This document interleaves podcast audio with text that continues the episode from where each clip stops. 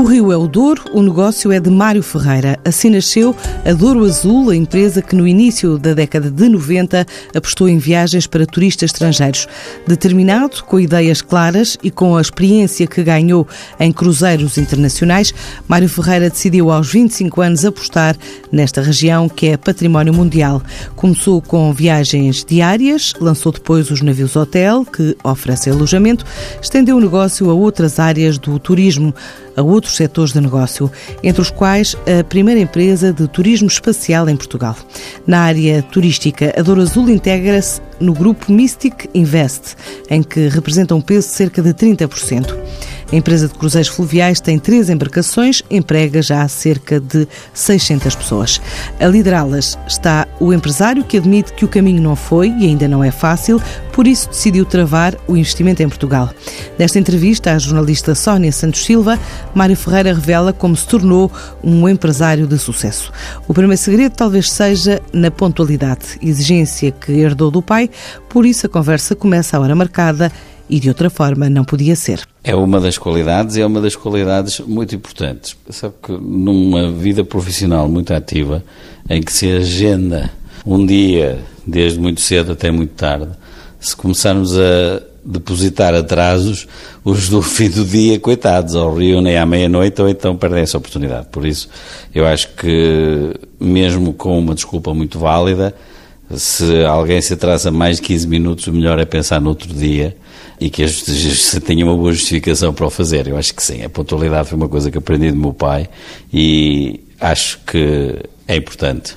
E ainda bem que assim é, porque a maior parte dos empresários de sucesso que eu conheço são todos bastante pontuais e não fazem esperar ninguém. Empresário, empreendedor, sonhador. O que é que nós ainda não sabemos de Mário Ferreira? Bem, essas unem-se todas para um empreendedor é preciso ter um pouco disso tudo. É? preciso ter eh, perseverança, é preciso ter capacidade de trabalho, é preciso ser sonhador, eh, é preciso ser audaz, é preciso ter capacidade de dar aquele passo necessário e é preciso também não aceitar o primeiro não, porque infelizmente no país em que vivemos mudem-se as vontades, mudem-se os partidos, mudem-se os governos, e, infelizmente, e continuam a existir em muitos locais e muitas instituições algumas mentes muito mesquinhas, e é sempre muito mais fácil para um funcionário público dizer que não, e assim não se compromete com nada, do que dizer que sim e dizer assim, ah, o que é que se passa? Eu disse que sim e, e isto se calhar pode comprometer alguma coisa. Não é muito fácil fazer negócios em Portugal por isso mesmo, porque é lento, as decisões são lentas, as aprovações são lentas, ao contrário de outros países em que os empresários são empurrados para investir e para acelerar esse investimento e esses projetos, aqui no nosso país temos sempre alguém a agarrar-nos e a puxar-nos para trás. Mário Ferreira tem 50 anos, a Dor Azul tem 25. Uh, eh, ouviu muitos nãos até agora? É verdade que eu vi muitos nãos uh, e era isso que, que, que, eu lhe estava a dizer. A Agora pode... já houve menos? Não, continuamos. É, é, é sempre assim, é, é, desgastante, mas pronto, faz parte também. Foi uma opção. Era isso ou ir viver para o estrangeiro e ser empresário no estrangeiro. Mas 25 anos depois, Mário Ferreira já tem um nome, um estatuto em que houve menos nãos do que no início. Olhe que, olhe que não, é o contrário. Sabe que o que se nota é que o, o Luís Camões tinha razão. O, o povo português, para além da simpatia e da bondade que tem, o povo trabalhador, é também um povo muito invejoso. E o que é que se nota é que em determinadas regiões uh, dizem, ah, este tipo agora tem mania que só ele é que faz. E isso é, é preocupante. E eu pessoalmente tenho uma estratégia de agora estar mais virado para o mundo e daí ter-me virado mais para o World Explorer e para os navios oceânicos e começar a travar a fundo o investimento aqui no Douro. É que... Sente esse estigma? Sinto, sinto e, e eu tenho pedidos de presidentes de Câmara que querem que reabilite a Estação A, a Estação B, que, que o Palácio A, o Palácio B, o Castelo E eu digo, mas porquê é que vêm falar comigo? Existem tantos empresários, falem com outras pessoas. Não, é assim que o queremos e não sei o quê, porque tem um fluxo, tem um mercado. Sim, mas, mas nós não podemos. Já com, com esta questão da, da EDP, eu ficaria muito feliz que houvesse outro empresário que pegasse e que tratasse da linha do Tua, que tratasse do comboio, que tratasse do barco. Eu ficava satisfeito que alguém pudesse tomar uh, aquele projeto. Ninguém concorreu. Nós lá fomos ao concurso em parceria com a EDP, obviamente a, a, a EDP uh, financiou uh, substancialmente o, o projeto, mas assim, não é porque a gente tenha vontade ou porque nós, nós quisermos, nós somos desafiados constantemente a fazer projetos, essencialmente nesta região, não é? Mas eu já tenho muito menos vontade exatamente por isso, porque sinto, veja, o caso do Douro Marino Hotel, em Mesão Frio, é um caso flagrante uh, daquilo que não pode acontecer num país eh, da comunidade europeia, num país que deveria ser um país avançado como Portugal. Nós estamos com um projeto que está há mais de 18 anos para ser licenciado está desde 2010 publicado e aprovado em Diário da República. Nós estamos a falar de um projeto que já está aprovado em Diário da República. E Apesar desses contratempos, ainda não desistiu de investir em Portugal. Não desisti, mas abrandei. Atenção, é, é, é que é preciso terem atenção. É que o facto de nós ainda termos aqui a sede e eu estar cá, é porque vivo cá e ainda tenho crianças pequenas. Não, não, lhe nego que às vezes penso o que é que eu estou aqui a fazer quando tenho situações como estas. Por exemplo, uma unidade daquelas que vai revolucionar totalmente. O Douro é uma região fantástica e tem que ser bem pensado. Fazer um hotel com 140 ou 150 quartos no Douro não é criar um novo Algarve no Douro, nem, nem de longe nem de perto. É criar uma unidade que, mesmo assim, é muito pequena para aquilo que são as necessidades do Douro. Um destino turístico não se pode fazer com meia dúzia de casas de habitação ou com meia dúzia de hotéis, com meia dúzia de quartos e ter-se a pretensão que é assim que se faz um destino turístico. Um destino turístico tem que existir duas ou três unidades âncora para que depois os pequenos ainda possam funcionar muito melhor. É preciso pensar no inverno. O Douro é muito bonito. Ah, nesta altura de maio, outubro, sim senhor, o Douro está cheio. E depois no inverno? Inverno estão todas às moscas, por isso é que depois vai tudo à falência. Pequenas unidades que abrem têm muita dificuldade de sustentabilidade. Para que isso possa ser contrariado, é preciso uma unidade que consiga ter capacidade de captação durante o inverno de turismo eh, que seja turismo de negócios e turismo empresarial. Olhando para trás, quando é que teve noção, quando é que eh, tomou uh, como objetivo apostar uh, no Douro e na região doriense? Não, isso foi desde de jovem. Eu trabalhei muitos anos à volta do mundo uh, em navios e quando voltei para Portugal Uh, o meu pai era de Baião, a minha mãe é de Taboaço e eu conheci muito bem a região do Oriente, conheci muito bem o Douro. E Memórias de infância nessa claro região? sim, claro que sim. Então eu uh, aperfeiçoei uh, os meus dotes de nadador no Rio Távora. Veja lá, pouca gente sequer saberá onde é que é o Rio Távora. A água era cristalina, podia-se beber sem, sem grande problema. Podia não, mergulhar não, e beber um bocadinho. Podia, sem problema nenhum. Não, não, não conhecia muito bem, bem a região e tinha um outro conhecimento, com os meus 25 anos, vindo de uh, dar várias vezes a volta ao mundo com clientes de todas as nacionalidades, percebia o que é que era preciso desenhar em termos de produto turístico para agradar a estrangeiros na altura, para agradar essencialmente a americanos, ingleses e suíços. Foi por aí que começou. Hoje em dia, o nosso grande mercado é o americano, o inglês o alemão, o suíço e o austríaco a seguir mas na altura eu direcionei-me e apostei em dois mercados essenciais, o americano e o inglês. E disse assim: vamos desenhar um produto para eles. Eu nunca desenhei os cruzeiros no Rio Douro para portugueses, desenhei-os a pensar nos estrangeiros. E, e foi esse o sucesso. No início da carreira, também sentiu algum estigma, algum olhar de soslaio de uma ala mais conservadora, muito associada à região do Douro? Sempre, ainda hoje. Hoje disfarçam mais, não é? porque a aula mais conservadora no Douro não tem a coragem de me olhar nos olhos e dizer assim, ah, e tal, esta mania do turista e não sei o quê, nós queremos é uh, as quintinhas em que vem cá a grande elite estrangeira, bebe uns bons vinhos do Porto, come aqui uns bons queijos, e vem cá uns primeiros ministros, essa é a elite mais conservadora que existe e que é boa gente e que fez muito pelo Douro, uh, não tem coragem de olhar de frente e dizer que vê com desdém o sucesso dos cruzeiros e vê com desdém os hotéis que nós queremos ter na região.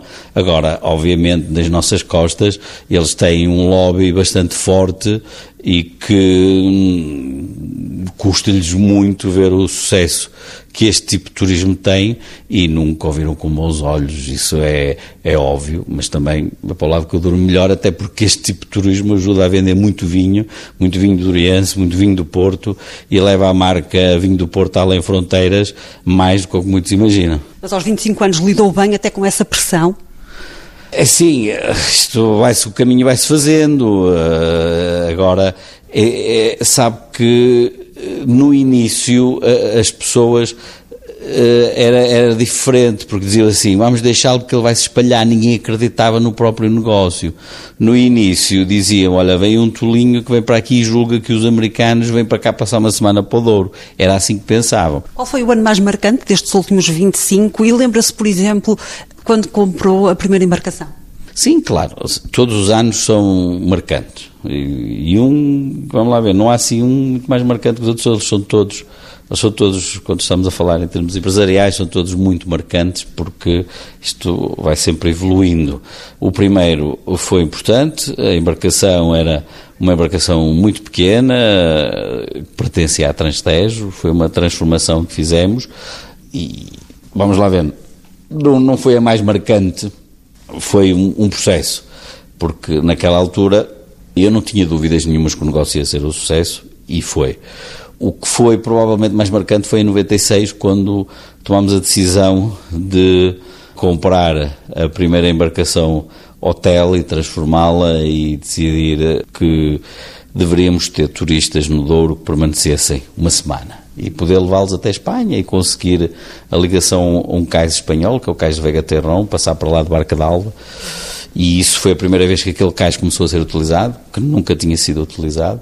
Eh, e conseguimos um contacto com as autoridades espanholas para nos deixarem começar a utilizar. Eles também viram com bons olhos, porque aquilo era conhecido pelo elefante branco lá da, da Junta de Castilha-Leão e começámos a utilizar aquele cais em parceria com, lá com o governo uh, de Castilha-Leão regional. E foi um sucesso, uh, o primeiro, depois começámos com o segundo e fomos depois dar um passo que sim também foi muito marcante, porque o primeiro e o segundo navio hotel que comprámos eram navios usados, muito velhos, em que a gente restaurou e criou um novo interior, eh, mas o risco era muito mais contido. Por isso, outro passo marcante foi em 2003, quando decidimos eh, construir duas novas embarcações eh, de raiz, com dois protótipos desenhados para o Rio Douro, ajustados àquilo que era o perfil do Rio Douro. A Douro Azul é uma das marcas do grupo Mystic Invest. Invest. É uma pequena gota desse grupo, qual é o peso? Não, a Dor Azul é uma, uma gota forte. A Dor Azul representa 30% do, de todo o grupo turístico. Porque o Grupo Mystic Invest é uma holding turística, depois eu tenho outras empresas que não estão ligadas ao, ao setor turístico. É viciado em negócios? Não, eu não sou viciado. O que acontece é que com a exposição pública e com o evoluir do tempo, é óbvio que as pessoas o contam todos os dias, não acontece só a mim. Eh, existe um conjunto de pessoas que, uh, olha, para isso vai contribuir também esta entrevista. Ao ouvirem esta entrevista, irão lembrar-se: ah, deixa-me lá enviar a minha ideia ao Mário Ferreira a ver se ele se interessa. E por cada 10 ou 20 que recuse e que manda, olha, continua, vai no bom caminho, alguns digo logo, olha, não faça isso que se vai espalhar completamente. Recebe muitas propostas? Recebo todos os dias. E às vezes aparece uma mais tentador que outra, sei lá. Imagina, eu tenho um conjunto de projetos imobiliários em curso. Alguns eu disse que não cinco ou seis vezes.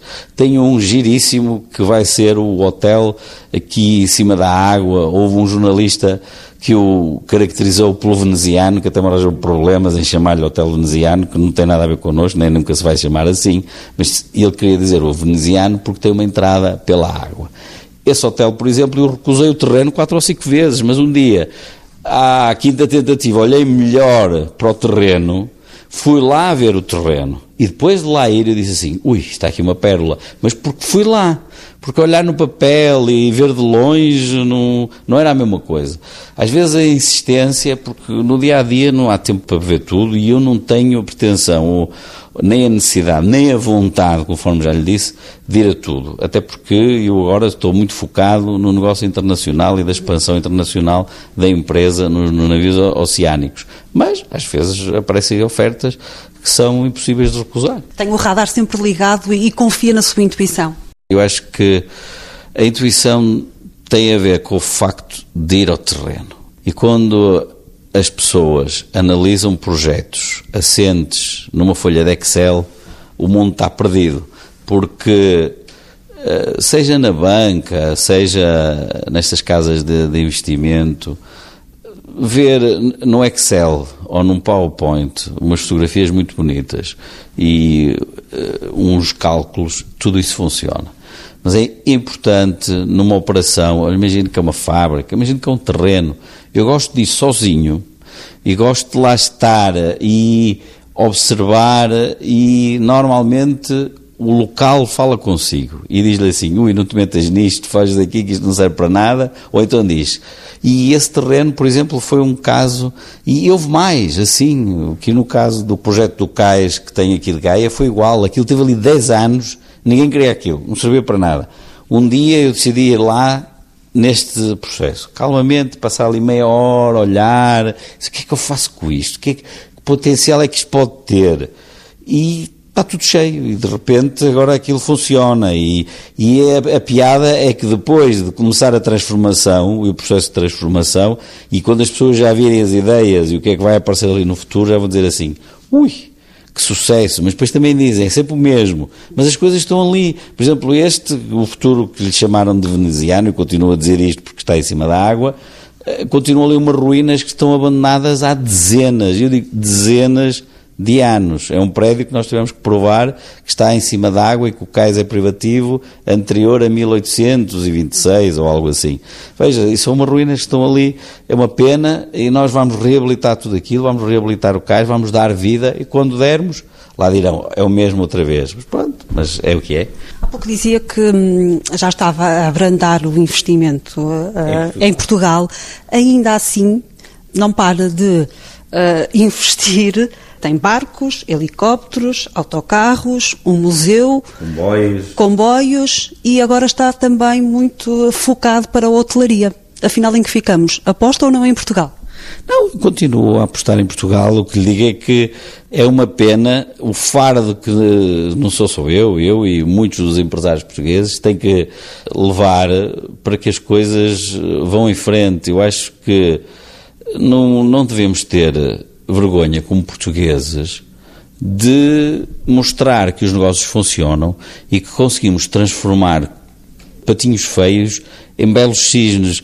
E um empresário não, não pode eh, estar receoso de vai fazer um negócio, faz um bom negócio e ganha dinheiro. É para isso que existe. É preciso ter visão, é preciso ter conhecimentos e é preciso ter uma visão global e muitas vezes uh, é isso que falta a algumas pessoas. A nível internacional, quais estão as suas apostas? Que rios, que mares é que pretende navegar? Neste momento nós estamos em todos aqueles que são os rios principais do mundo, desde o Nilo, ao Volga, ao Mekong, ao Yangtze, temos seis navios no Danúbio, temos três no Reno, temos no Elbe, temos no Sena, no Ródano, no, no Douro, cá estamos com a nossa presença. Mas por o que isso, é que vem por aí de novo? De novo, vamos apostar fortemente nos pequenos navios de nicho de expedições. Uh, expedições, queremos dizer, nós vamos estar quatro meses a navegar na Antártida, uh, quando é o verão no Polo Sul, depois quatro meses entre o Mediterrâneo e o Báltico, depois quatro meses entre os fiordes da Noruega, a Groenlândia e a Islândia. Depois invertemos outra vez. Fazemos sempre isto de cima para baixo, baixo para cima, e, e o navio anda sempre à volta do mundo, em pequenos portos, e irá a sítios onde os grandes não conseguem ir e onde os grandes vão começar a ser proibidos de ir, que é também a diferença. E o Brasil, para já está em stand-by, a Amazónia?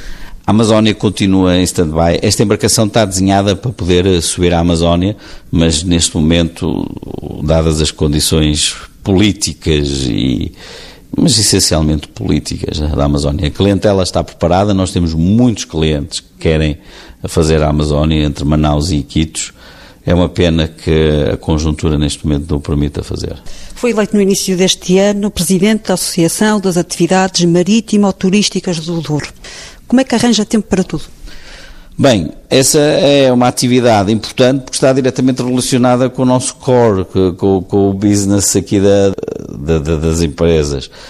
Porquê é que é importante essa associação? É uma associação importante porque neste momento as infraestruturas uh, do Rio estão uh, a colapsar. O que acontece é que o facto da transição do antigo Instituto de Navegabilidade do Douro, depois o IPTM Douro e depois ter ficado anexado à APDL, a APDL por si tem como objetivo uh, realizar aqueles grandes lucros de 9 ou 10 milhões por ano uh, na gestão de portos e sabe gerir portos. Gerir uma via navegável tão sensível quanto a via navegável do Douro necessita de uma experiência local e de uma visão local. Uh, agora as coisas mudaram, a administração mudou, uh, esperemos e temos certeza que as coisas vão melhorar, mas são precisos um conjunto de, de cais e de, de, melhorias nas condições de navegabilidade e a Associação quer ter uma voz interventiva uh, junto do Governo, porque eu acho que cada um estar a falar por si uh, localmente não funciona. Mas com tantas solicitações, com tantos projetos, como é que organiza o seu dia a dia? Como lhe disse, não fazendo esperar muitas pessoas e já temos há 15 minutos a próxima reunião à espera.